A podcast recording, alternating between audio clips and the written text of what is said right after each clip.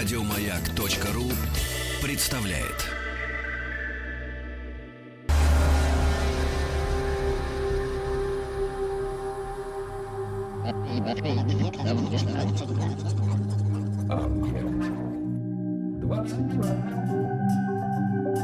Объект 22. Литературный, литературный, Литературный Нобель. Нобель. Нобель. Это «Объект-22», я Евгений Стаховский, и сегодня очередная серия нашего большого цикла, посвященного Нобелевским лауреатам по литературе. Такое легкое возрождение. Мы э, входим в 1976 год, и там американский писатель, ну, все-таки американский писатель, сейчас о некоторых подробностях вот этого американизма мы тоже обязательно поговорим. Американский писатель, прозаик, эссеист, педагог Сол Беллоу. И здесь уже Леонид Фридович Кацис, филолог, литературный критик, директор Центра библиистики и иудаики РГГУ, Леонид Фридович, рад вас видеть. Добрый вечер. Да, спасибо, что нашли время на меня очередной раз. Тем более приятно, что мы встретились с вами поговорить о писателе, которого я вам честно могу сказать, я, вам очень, я очень люблю. Он такой, не могу сказать, что прямо в моем личном мире он занимает одно из первых мест, но я очень ценю его творчество и периодически к нему обращаюсь и в крупной форме, и в малой форме, да, у него есть небольшие произведения, с которых, может быть, э, человеку, который никогда не читал Соло Белоу, можно бы и начать с ним знакомство, но об этом, я думаю, мы тоже скажем два слова. А вообще, для эм, начала нашего разговора, знаете, у меня есть вот таких два, если хотите, захода. Выбирайте, что называется, любой. Какой вот вам сейчас больше понравится, вам лично, в ту сторону, и пойдем с этого и начнем.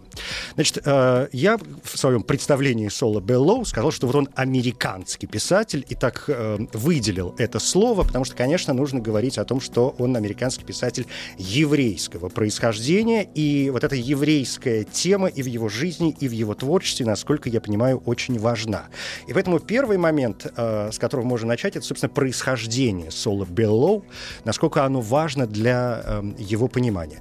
Второй момент — это, собственно, та самая американизация, потому что когда мы говорим о писателях Соединенных Штатов Америки а, и о нобелевских лауреатах в том числе, а если мы возьмем всю Нобелевскую премию целиком, то американцы, по-моему, занимают первое место в мире по числу э, лауреатов, то есть им чаще всего, в принципе, и по физике, там, по медицине, по всему остальному давали премию, по литературе в том числе э, лауреатов достаточное количество. Но когда мы говорим об американском писателе, мы же, в общем, должны понимать, э, как вот есть наша русская, знаете, такая присказка о том, что э, в Москве нет москвичей, все зависит от года приезда. Также и в Америке нет американцев, все зависит от того, когда ты туда э, приехал. Ну, имея в виду, конечно, и твоих предков. Вот вам два момента. Как вы думаете, что для начала будет э, важнее, интереснее, правильней? А мне кажется, это просто один и тот же момент. Э, Понимаете, в чем дело? Человеку бесконечно задают один и тот же вопрос. Герои у него евреи, обсуждают они еврейские темы. Даже если они темы какие-то обходят, это еврейскую тему они обходят, и писатель не забывает нам указать, что они делают. В своей эссеистике он тоже это все делает. И в Америке э, как бы он оказывается не как обычно. Вот уехали из там, царской России какие-то предки и приехали в Америку. Он там оказывается из Канады.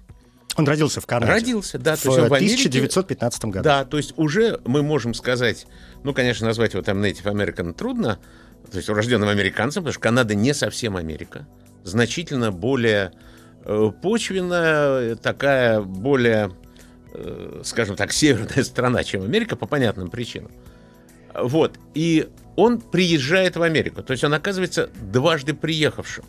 Но знаете, э, помнится, э, не очень мной любимый Ном Коржавин говорил, жалко меня сюда дед не привез в генах. Вот привезли в генах. Вот что мы имеем.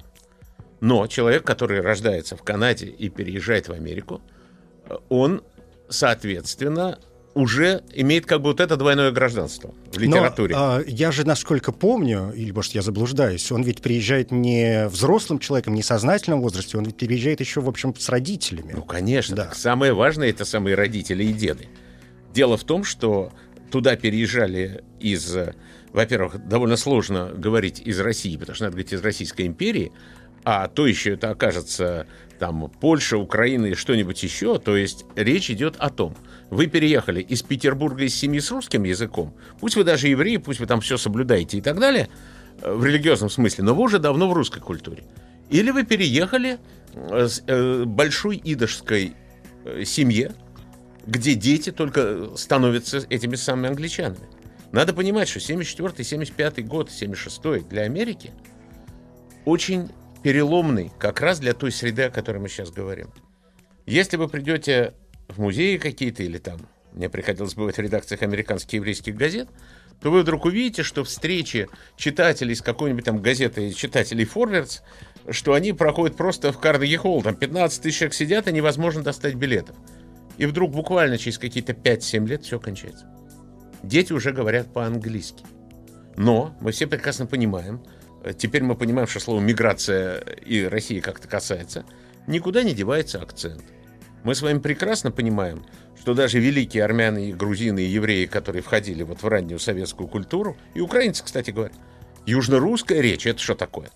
Это помесь некая, значит, будем говорить, Украина, еврейско-греческо, чего-то южного. Вот эти все люди сохраняют свои манеры.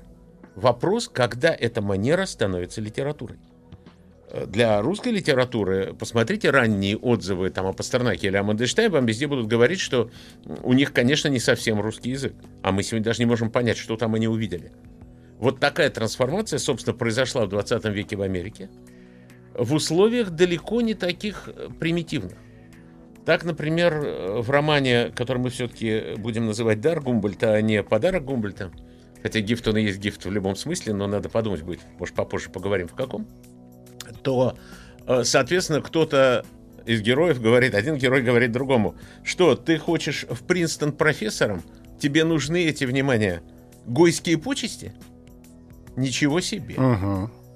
Или, приведу пример Шагала, который, как известно, э, жил в Америке, об его английском мы не будем, и, в общем, французский тоже, хотя он был приличный, но все самые свои глубокие мысли он писал на идыше, и когда вы открываете книгу, которая называется э, такого Бенджамина Харшава э, Шагал Documentary Narrative, то есть Шагал там документальное повествование, он просто перепечатывает биографию Шагала, которую мы все знаем, что там не знать, и показывает те места на идыше, которые нельзя, э, невозможно перевести. Потому что по-русски мы читаем, дорогая, э, как я там скучаю и как мне там хочется к вам, писал я ей – а на идыше написано «Как мне надоели эти гоим». Понимаете, то что это как бы совершенно в еврейском языке ничего тут нет оскорбительного. А, а в русском это все равно звучит несколько оскорбительно. Ну да, примерно да. как вот жид по-польски, по-украински, да, к нам сейчас да. говорят, ничего в себе не несет, а в Праге музей называется «Статний жидовский музеем», и, а в русском несет. Так вот, мы приезжаем в Америку и задаем себе вопрос. А почему так странно отвечает Беллу на вопрос, вы еврейский писатель или нет? Ему очень часто задавали этот Правильно. вопрос. Что он придумал? Он придумал фразу, которая кажется уходом от ответа. Он говорил, что нет, я американский писатель с очень глубокими еврейскими корнями. Что это за фраза такая? А почему не говорит еврейский писатель? И что значит вообще быть американским писателем? Да, очень хорошо. Имеет он в виду надо же понимать, кто к нему обращается, это интервью еврейскому журналу или нет, идашской газете или нет и так далее. Не будем забывать, что он переводил Башевица Зингера с идыши, задал как бы стиль этого перевода с идыша, что там было дальше с Башевицем Зингером, идышем и английским отдельный разговор. Но он прекрасно, для него это абсолютно его, значит, язык, среда и так далее. И он имеет в виду вот что. Идыш — это именно и есть по-еврейски, афидыш — на еврейском. Иврит это отдельно. То есть идышский мир очень был замкнутый. Вот э, в романе, значит, опять же, Дар Гумбольта э, замечательная э, есть фраза «Нет, Америка так и не стала нам домом, домом нам был весь мир». Что за глупость? Ты же сюда приехал, ты вы со всего мира здесь собрались. Это проблема самоощущения вот этих идышских людей, которые жили во всем мире – имели как бы единые, неважно там при всех диалектных различиях, там литературы. Художник мог жить в одной стране, поэт в другой, печататься это могло в третьей. И тем самым было как бы мировое отношение. А сионисты, значит, которые предлагали собраться в Палестине, должны были собраться в одной точке. Так зачем нам собираться в одной точке, когда у нас есть весь мир? Вот когда такое слышишь, то начинаешь понимать, что он сказал. Здесь, мне кажется, вот э, какой вопрос, раз уж мы э, ушли в момент происхождения. Не сказали, кстати, что его настоящая фамилия была Белаус, и зовут его да. Соломон, кстати. Ну, да, Сол и... по-английски Сол, это да. не вопрос. Да, ну так, чтобы те, кто нас слышит, а, хорошо, понимали да. тоже, о чем мы говорим. Мы же должны рассказать о Соле Белоу ну, как просто, можно больше. Ну, как бы американцы очень любят сокращать имена. Ну, что? А, Президента могли называть Джимми Картер. Как угодно, да. Я... Вадичка Картер, а, Действительно, по поводу эм, американскости и еврейства, это чуть ли не один из главных вопросов, как и вы совершенно справедливо отметили, которые поднимаются, когда мы говорим о Соле Беллоу, и когда мы говорим а, о том, что значит быть американским писателем. Но ведь для писателя, как мне кажется, в отличие там, от художника, композитора, я не знаю, там, архитектора, кого, физика, кого угодно другого, а, очень важна проблема языка. Не музыкального языка, не физического языка, а нашего нормального, обычного языка, на котором мы говорим. И, собственно, как, не знаю, ну, простейший пример, как Бродский, до которого мы когда-нибудь доберемся, понятно, что он считал себя русским поэтом, но американским эссеистом, например. В чем разница? Потому что преимущественно поэзия, естественно, большая часть его произведений написана на русском языке, а его эссе написаны там на американском, и, ну, в смысле на английском, и понятно, что это уже какая-то переводная э, вещь. Так и здесь. Беллоу ведь писал все-таки на английском, ведь языке он же не писал на, на, на идише, на иврите, или писал? Нет, такое, я такого всерьез ничего не знаю, но я могу сказать одно, что это и есть, собственно, его игра. Игра очень сложная. Вот представьте себе, гигантский роман, это про Гумбольта бесконечный, да? Где фактически от каждого слова начинается новый сюжет. И в американской критике почему-то этот роман принято называть остроумным. Ну, хорошо построенный сюжет, ничего страшного. Может, они видят какую-то остроумие, которую мы не видим. И действует там герой по фамилии Гумбольд, фон Гумбольд Фляшер там какой-то, что-то в этом духе. А в какой-то момент на этих, не знаю, в каком-то количестве страниц где-то вдруг проскакивает его еврейское имя. Один раз или два. Я даже сейчас не помню. Да? Нет, угу. нет. Люди искали себе и псевдонимы. Тот как Гумбольд. Немецкий философ-лингвист, который что утверждал? Что чем древнее язык, тем, значит, э, древнее и важнее народ. О, отлично, то есть можно фон еще. Какие фоны могли быть евреи? Бароны только, купцы там, получившие это звание. Э, вот, он набирает это, а на самом деле ему там говорят, ты там не помню. Ну, я условно скажу там, Ян Рабинович, не помню, сейчас у меня угу. вылетело из ну, головы, ну, важно, да. так мелко мелькнуло. И что же люди делают? Вот смотрите, огромный роман, как раз написанный чуть ли не за год или в момент получения Нобелевской премии вышедший.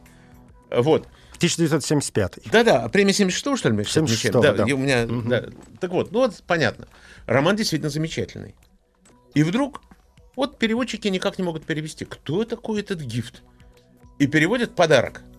Да, ну, роман называется Humboldt's Gift, да. Ну, вот я не знаю, значит, что он подарил.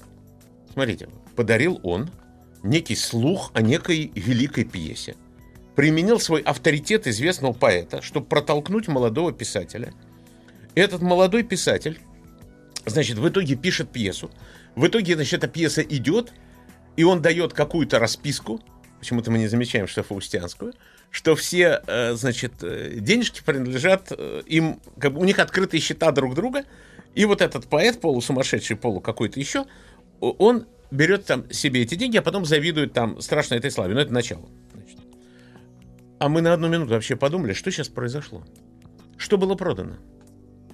А ведь это вполне из еврейской литературы. То, что называется люфтменш, человек воздуха. То, чем занимались герои там, того же Шоу Малыхина. То есть не надо думать, что у очень развитой литературы и американской, и американо-еврейской, здесь я тоже сейчас два слова об этом скажу, что это такое, вот, у нее уже был свой очень богатый язык. Уже не надо было писать, как Шоу Малыхин. Вот если мы посмотрим, сравним два романа.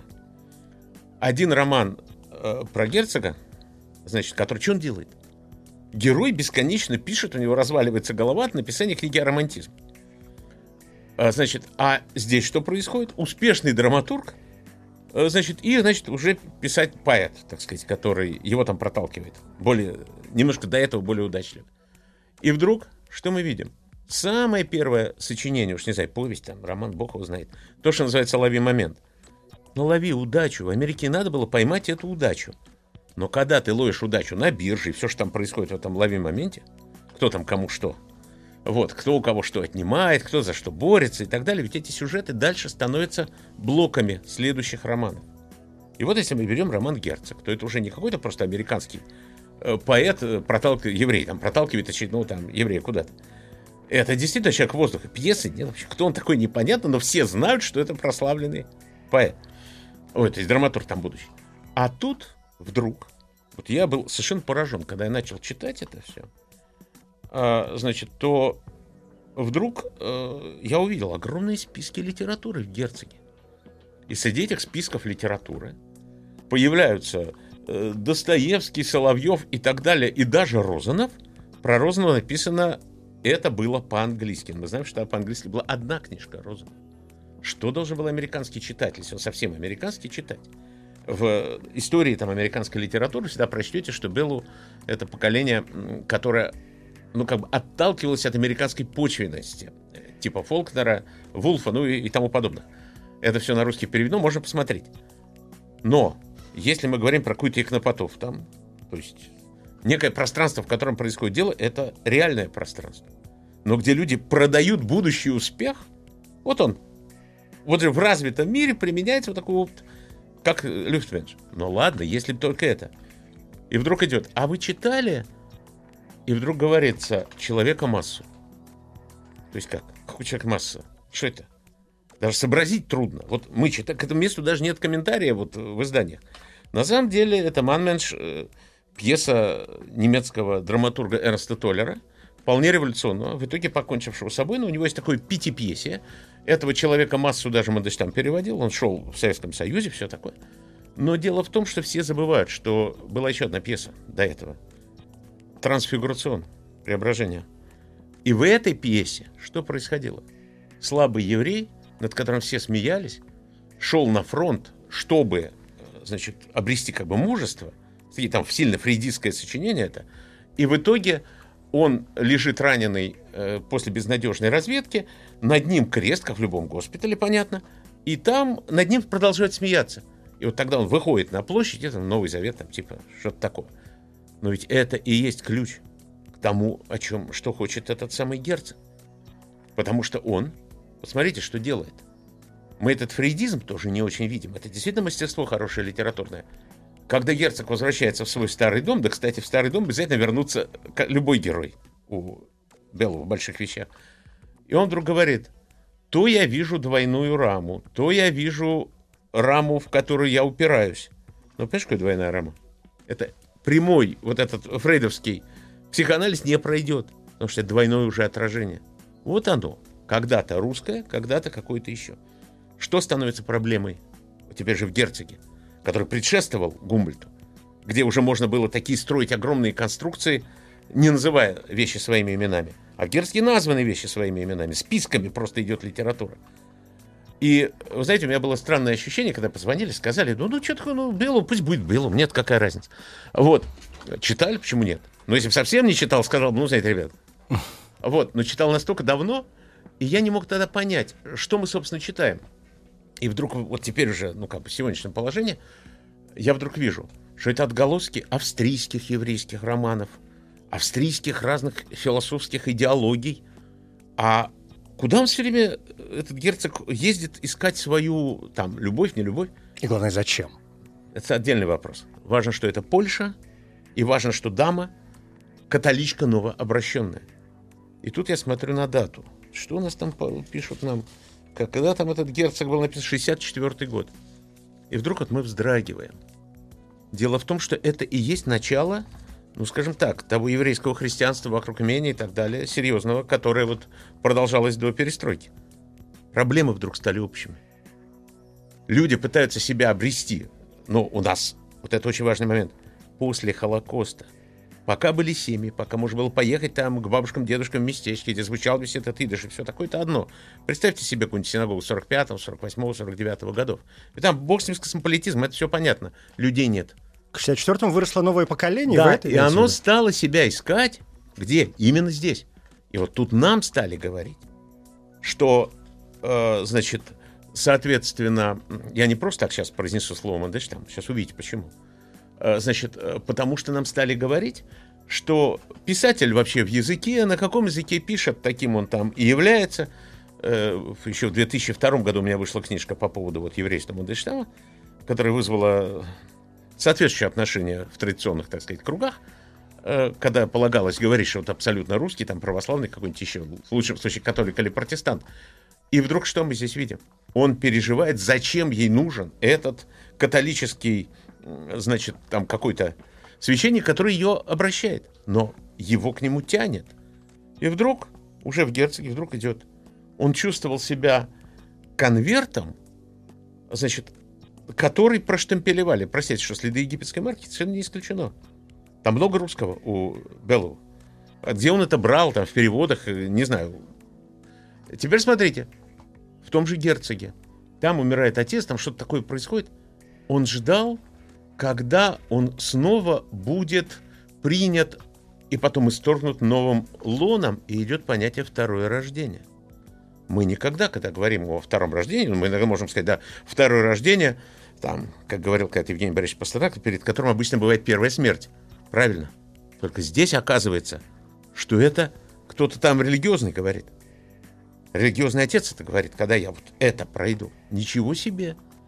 То есть оказывается, что мы сегодня по-новому можем это читать. Увидев, с одной стороны, э, всяких там разных, э, неважно, там, Цвейгов, Канети, Музили и так далее, вот из той венгерской штуки, и одновременно мы можем э, увидеть, что эти проблемы уже у нас появились в открытую и в литературе, и где угодно. Поэтому сегодня довольно интересно это перечитать. То есть вы полагаете, что люди, которые читали эм, э, Беллу, я не знаю, там 30 лет назад, угу. не понимая там какие-то моменты, которые сегодня для нас открыты, совершенно не могут воспринять, не могли воспринять нет, так нет, же, нет. как мы воспринимаем его сегодня. И вот смотрите, стилистически, когда мы с вами говорили, то я просто остановился на том, что сегодняшнее литературоведение, вот даже сегодня я просто вечером должен продолжать там рецензировать некие сборники, оно по отношению к еврейским литературам и даже мировой литературе начало ставить вот эти все вопросы. В том числе и такие понятные языке и не языке. Да, это понятно. Давайте передохнем буквально две минуты и продолжим после этого.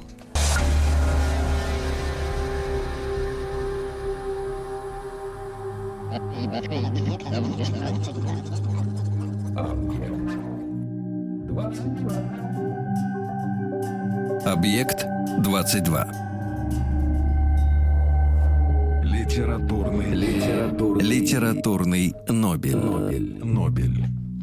Это «Объект-22», я Евгений Стаховский, здесь Леонид Фридович Кацис, филолог, 73-й лауреат Нобелевской премии по литературе, американский писатель Сол Белло у нас сегодня э, занимает. Вот мы остановились, да, на э, вопросах, которые, ну, кажутся главными в творчестве этого писателя, хотя у меня пока вот э, вы рассказывали о разных вещах, э, несколько линий, ну, как это обычно бывает, э, сложилось. Мы поговорили и о романе «Герцог». Я пока вот за эти две минуты нашел сумасшедшую цитату из самого Соло Беллу, который говорил о «Герцоге», что это книга о том, как трудно дается переход от отвлеченных идей к реальности, не считавшейся даже самыми продуманными концепциями сущего и должного. Это очень громоздкая, э, я должен признаться, фраза, из которой ну, хочется вытащить какую какую-то суть еще дополнительно. Ну, вытащить можно, Да. тут нет никаких проблем.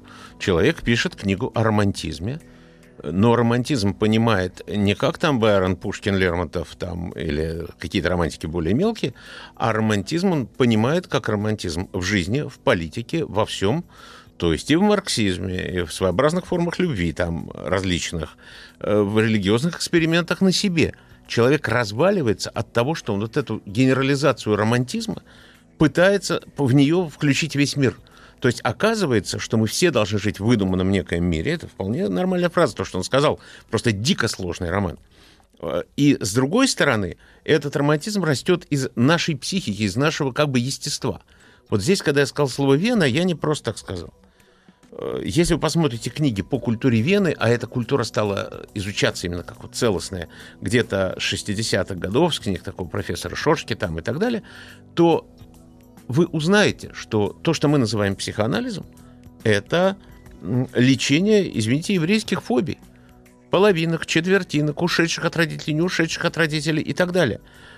И вот такой Жак Леридер, автор книги «Культура Вены Фендесекль», огромный, вышел в том, в австрийской библиотеке в Питере, в издательстве Новикова, Фендесекль конец века. Ну, я да, да, для тех, Фендесекль. знает, Но да. она так называется, Мгм. я вынужден так сказать. Мгм. Так вот, до этой книги, которая является вот компендиумом уже всего, что сделано, он был биографом Фрейда. Или Фройда, как хотите. И вот, соответственно, когда вы вдруг видите, что э, какая-нибудь книжка из той же серии «Культура венской опереты» это, в отличие от королевской и разрешенной оперы, это, так сказать, более низовая, более буржуазная, там, еврейская, и вот эти романы влияют на соответственно, э, и мысли, там разные рассуждения. На Беллу, который, в отличие от всех, говорит, что э, можно в открытую называть. Да, человек пишет книгу о романтизме и написать не может, и при этом называет любого Фрейда, любого Розанова, любого Владимира Соловьева. Это поразительно. Значит, как это художественная литература, которая на этом строится? И тут он пишет вот этот самый Гумбольцгефт. В чем тут дело? По-видимому, стоит подумать, о каком даре тут идет речь. Не о подарке ни в коем случае. А получается забавная вещь. Человек, поэт, писал, сошел с ума, вот этот Гумбольд, который, значит, все это для него делал.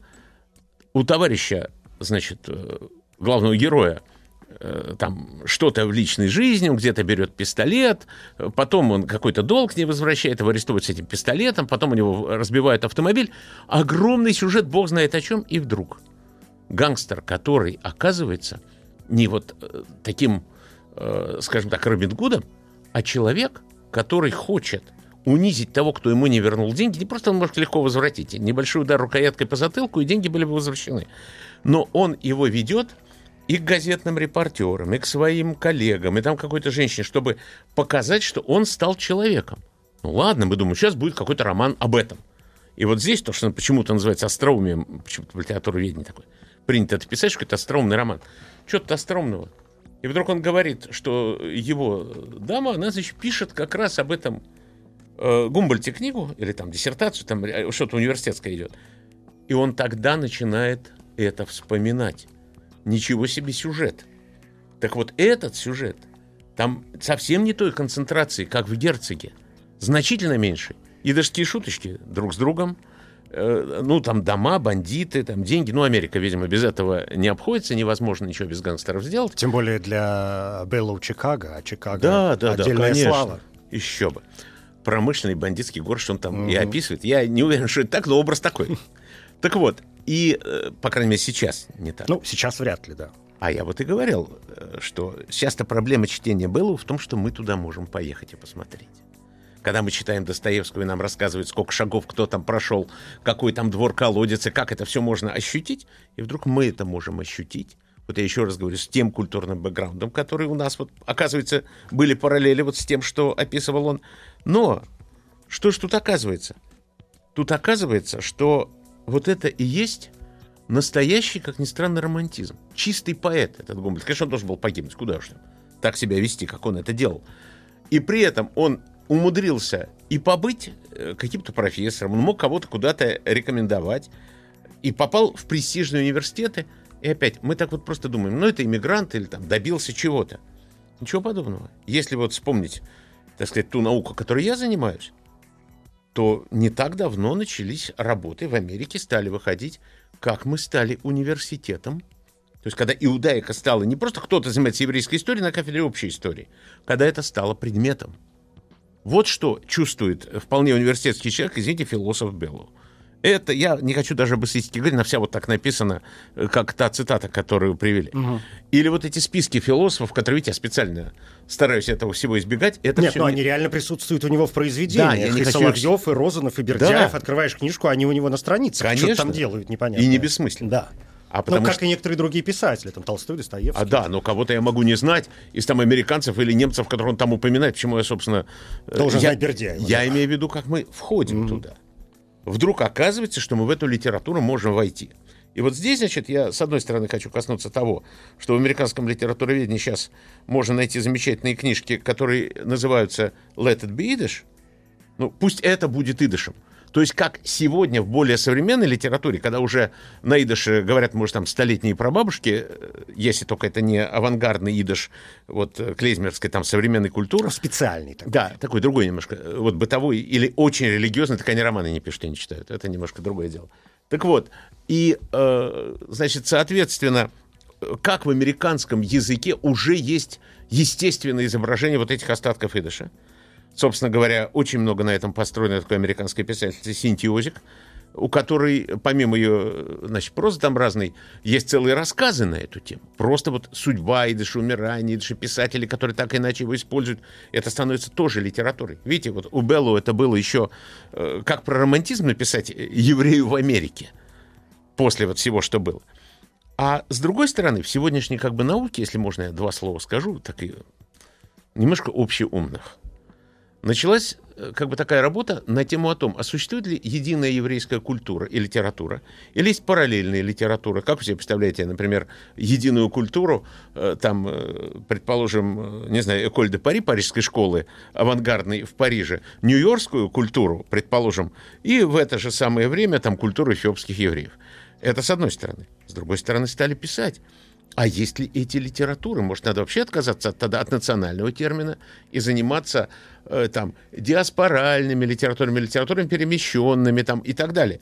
Так можно суживать до бесконечности. Да, и вот, но наука вынуждена это делать. И вот есть другой подход к этому делу. И по-русски такая книжка существует, Рут Вайс, которая называется «Еврейский литературный канон». Посмотрите, мы знаем знаменитые книги по европейскому канону, ну, может, по мировому, если вообще можно об этом всерьез говорить. Но, по крайней мере, уже в новом литературном базене вышла книга Блума про канон, поэтому, пожалуйста, что такое европейский канон? То есть, что является базовыми произведениями, без которых вы не можете сказать, что культурный человек вот в этом ареале, будем говорить, европейском. Ну, понятно, там Данте, Шекспир, там, все понятно. Все, что надо. Немножко будет русских писателей. Не так много. А тут еврейских. И вот мне когда-то пришлось читать эту книгу, и даже ее рецензировать, я был совершенно поражен. Блестящие главы о Шолом Алыхиме, потом что-то такое не всегда понятное касательно там Бабеля или Кавки, и опять блестящие совершенно главы о Беллу. А как вот ощутить? Нам все время говорят, что вот есть память о Холокосте, да, есть, то есть о уничтожении евреев во время Второй мировой войны. Э, значит, главное учреждение, которым это называется, называется э, Яд Вашем, то есть как бы покажи на имя, так скажем. Да, вот. И, э, соответственно, вдруг он пишет рассказ после посещения Израиля. Обратите внимание, как строится биографический миф. Я сейчас даже точно посмотрю, какой год. В Иерусалим и обратно. To Jerusalem and back, personal account. Это 76 год. И вдруг пишется, ну вот рассказ, который, о котором я сейчас хотел бы два слова сказать. Может, это не совсем рассказ. Я опять по длине там у него то, ну, что неважно, да. Новелла. Оставим это дело. Новелла. Uh, значит, то, что называется Белороза Connection. Угу. Обратите внимание, опять на русский перевод в связи с Белорозой connection это более широкое. Это, вот это тут связи самые разные. Ну, connection может быть вообще что, что угодно. Да, в это вот- слово можно вложить. вот От я и говорю. непосредственного, я не знаю, соединения чего-то Да. одного с чем-то одним до воссоединения Вот. мира с миром, Так вселенной вот это со вселенной. сейчас очень важно. Дело в том, что это рассказ о том, кто забыл того, кто спас и не помнит факт спасения. Ух ты. Посетить Израиль если я правильно изложил сюжет, но он такой, точно, там не может вспомнить, его пытаются там что-то поблагодарить за какие-то там дела героя, а он не помнит. И это в стране, где существует понятие праведники мира. Вот почему я сказал с connection. Вы очень точно сказали, с этим connection надо быть очень осторожным. Конечно. Так же точно как. Я не уверен, что если человека настолько волнуют м, такие вещи, как, э, значит, Бердяев, Достоевский, Соловьев и «О счастье» на английском Розанов, то э, что это никакого отношения не имеет к дару Набокова. Не верю. С учетом... Почему вдруг такая параллель? А потому что речь идет о даре писателя, из чего он состоит, из невероятной цитатности, не очень свойственной, такой списками просто. Если у Набокова просто читаете там, биографию Чернышевского, а люди обсуждают книги, сборники, неважно, обыгранные, не обыгранные, но списками, так сказать, много чего, всякой культуры, э, вот, то вы же видите, что в Гумбольте этого нету. Вы видите, что, ну, понятно, лови момент, там, это ранняя вещь. А здесь мы видим развитие очень интересного писателя, который преодолел это дело в герцоге, и посмотрите, ну, конечно, надо понимать, что он не герцог какой-нибудь там, владетельный князь, а он, конечно, речь идет все время о сердце, о его разрыве, о его... Херц. Ну, конечно, Херц. Вот. И, соответственно, если вы это видите, то вы понимаете, что э, он так и не находит и не может найти как раз вот connection с миром, то есть ту связь с миром, которую ищет, безусловно, и все время что-то убирает. Где-то убран идыш, где-то, наоборот, невероятно вот это венское, еврейское, немецкие, русские проблемы. А где-то полная амнезия, будем говорить. Ничего себе. То есть вот он попробовал, это не сюжет, это действительно немножко мыслитель. Я даже, понимаете, сегодня не очень понимаю, можно ли в Америке его всерьез читать и обсуждать, хотя существуют специальные, э, значит, Беллу Стадис, Беллу Магазин, то есть специальные люди там... Ну, он все-таки звезда, и в Штатах Нет, он а звезда. кто же сегодня, против? конечно. Я просто имею в виду, что вот сегодняшний искусственный пост-постмодернистский мир с совершенно извращенной политкорректностью, я не представляю, он же пишет прямым текстом. Массу слов нельзя употреблять. Мгм. Массу ругательств. Цензурировать будем, как памятники сносить. А вот вы как раз наоборот. И вот у меня было поразительное ощущение через много лет. Когда я сначала начал просматривать, ну, почему не просмотреть? Писатель хороший, что ты вспомнишь? И вдруг совершенно новое ощущение. Совершенно новое ощущение. Кстати, об ощущениях у Мгм. Белла у нас есть еще несколько минут. И вот эту мысль сейчас главное не Да-да. потерять, и мы к ней вернемся.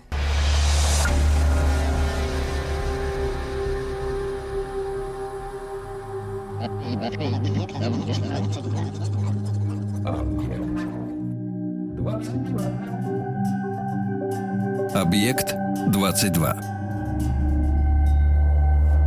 Литературный, литературный, Литературный Нобель.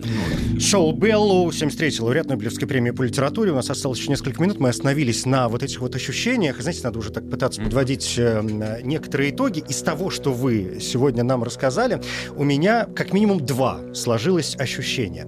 Во-первых, с чем я совершенно однозначно не могу не согласиться, это с тем, что при чтении Соло Беллу действительно то и дело понимаешь вот эти вот его эм, переключения. Даже в небольших произведениях, там, в повестях и даже в рассказах периодически с нового абзаца возникает ощущение, что ты начинаешь читать какое-то другое произведение. Возникает какой-то новый сюжет, новый персонаж, который вообще непонятно откуда взялся и зачем взялся. Это первое. Второе, эм, если бы я не читал Соло Беллу, я сейчас поймал себя на этой мысли, то у меня после ваших слов возникла бы мысль, что читать его, не обладая определенными знаниями, определенным багажом, ну не то чтобы бесполезно, но в некотором роде бессмысленно. А это не так. Это, безусловно, не так. Просто каждый раз мы должны себя спросить, когда мы читаем текст, насколько мы его понимаем глубоко. Что такое глубина понимания текста? Если мы не понимаем судьбу человека, у которого э, там затопили его деревню, вот мы смотрим на какую-то колокольню там посреди Волги, которая периодически поднимается, опускается. Если мы не понимаем, что есть люди, которые при каких-то отливах ездят смотреть на эти случайно открывшиеся разрушенный свой город, и мы не знаем, что такое существует, ну, считайте, что это авангард или там какой-то кавка. А здесь абсолютный реализм, с одной стороны, но повороты, о которых вы говорите, герои, которые неизвестно откуда берутся, они все происходят из его других произведений и с ними очень даже резонируют. Потому что он сам для себя так и не ощутил, не нашел ту самую почву. Здесь мы можем вспомнить шестого с апофеозом беспочвенности. Он тоже немножко Шварцман. Так получилось. Вот. Но при этом он сумел это сделать вот в таком тройном четверном языке. С одной стороны, воспоминания о той стране, в которой его нет. С другой стороны, И обращение, опять же, Да. настолько серьезные воспоминания, которые было еще до его рождения. Это его Конечно. вечное обращение к русской литературе. а без этого не может важно. быть э, никакого Фрейда, если у вас нет этих Конечно, вещей. конечно. То есть, видите, тонко понятый фрейдизм, не примитивный, биологический. И второе, и, как мне кажется, самое важное, когда мы говорим о той же Польше, а почему он не помнит э, его герой, там, или там, кого он там спас? Да очень просто. Если он стремится в католическую Польшу, где нет никаких евреев, кто кого может спасти, если у человека такое, в анамнезе будем говорить медицинским языком. То есть это серьезная философская штука, посвященная тому, что бывает с тем, когда в тебе живет другая культура, другой язык, который ты не ощущаешь, и ты хочешь его в себе физически восстановить. И ты едешь в ту Польшу, из которой уехал там Башевец Зингер. Вот, например, так как След они... наш. Да, мы, Скоро мы доберемся да, до мы доберемся до него, да. 78 год, да. Конечно, но дело в том, что вот это и есть мир писателя. А все быт, там, э, гангстеры и все такое, не в этом дело. Он, собственно, это и пытается сказать. И поэтому романтизм, как всемирный романтизм, мы прекрасно знаем, что привел к уничтожению как раз евреев в той самой катастрофе. Мы э, национальный романтизм с почвой. Мы понимаем, что, э, значит, э, в той Европе, из которой все это происходит, как бы ничего близкого нет. Мы понимаем то, что мы отталкиваемся от тех поколений писателей, читатели которых перешли на уже английский язык. Вот так появляется такой писатель с такой своеобразной почвой. Что там будут делать его дети, внуки, это уже следующий вопрос. Они могут стать и совсем американскими писателями. Но в данном случае это, как бы, с одной стороны, вот такая внутренняя связь со всеми действительно поколениями, культурами и так далее, а с другой стороны, это невозможность для вот этого, видимо, поколения построить законченный мир вот на этой самой Америке, поэтому миром становится мир. Вот его и ответ. Вот этот вот, помните разговор, с которого я начал? Да, с того, что миром-то для нас был мир, Америка так... э, Домом был мир, Америка не стала домом. Это точно вывернуто. Так же точно, как И вывернуто... опять же вопрос коннекшена. Конечно. В том-то и дело. Я вообще не понимаю, как это переводить. Но я помню свое ощущение от чтения по-английски, что я вообще не понимал э, вообще никакой игры. Только после того, как можно вот уже в себе в культуре, так сказать, собственной, отделить вот это немецкое, венгерское, вот это, ну, австро-венгерское, вот это, соответственно, э, такое восприятие там евреев в русской культуре, вот это всякие Шестов, Рознов и так далее. И я верю, ну тогда остальные сегменты этого круга, наверное, такого же рода. И тогда мы сюда входим. А тут еще можно поехать и посмотреть. Да. Чего не было, когда там 30 лет назад читалось, или я не помню, сколько лет, когда мне все это э, было интересно. Переводы у нас вы читали и на английском, и на русском. Переводы, э, последний вопрос, русские наши достойные, в общем, вполне себе. Они Всё плоские. прилично. Вот в том-то и дело. Даже мы с вами только о слове connection и gift поговорили. Нет, Но тем не менее, теперь мы знаем, с какой стороны подходить, в не принципе, во всем остальном. Нет? Честно говоря, Трудно. э, трудно? Да. Да. Потому что уж что, если американское переведено, если английскую игру переводили, то вот ту игру, о которой мы сейчас с вами говорили, никто и не пытается. Но как хорошо, что вы к нам зашли. У нас есть возможность посмотреть на это теперь еще и с другой стороны. Леонид Фридович Кацис, филолог, литературный критик, директор Центра библиистики и иудаики РГГУ. Спасибо. Спасибо. Объект 22. Литературный, литературный, Литературный Нобель. Нобель. Коротко говоря, Сол Беллоу, американский писатель, прозаик, эссеист и педагог. Годы жизни 1915-2005. Имя при рождении Соломон происходит из, евре- из еврейской семьи, эмигрировавшей из России, американизировавшей фамилию Белоус на Беллоу. Наиболее известные произведения – романы «Между небом и землей», «Приключения Оги Марча», «Герцог. Подарок Гумбольдта». Среди других заслуг – национальная премия, национальная медаль США в области искусства, Пулитцеровская премия, премия «Общее благо» за выдающиеся заслуги, премия О. Генри. Он был первым писателем, получившим три национальные книжные премии во всех категориях. Сол Беллоу, 73-й, лауреат Нобелевской премии по литературе. Это 1976 год. В Нобелевской премии Беллоу, в частности, отметил, возможно, человечество не может вынести слишком много реальности, но и не может вынести слишком много нереального, слишком много злоупотребления истиной. Премия Солу Беллоу вручена с формулировкой «За гуманизм и тонкий анализ современной культуры, сочетающийся в его творчестве». Еще больше подкастов на радиомаяк.ру.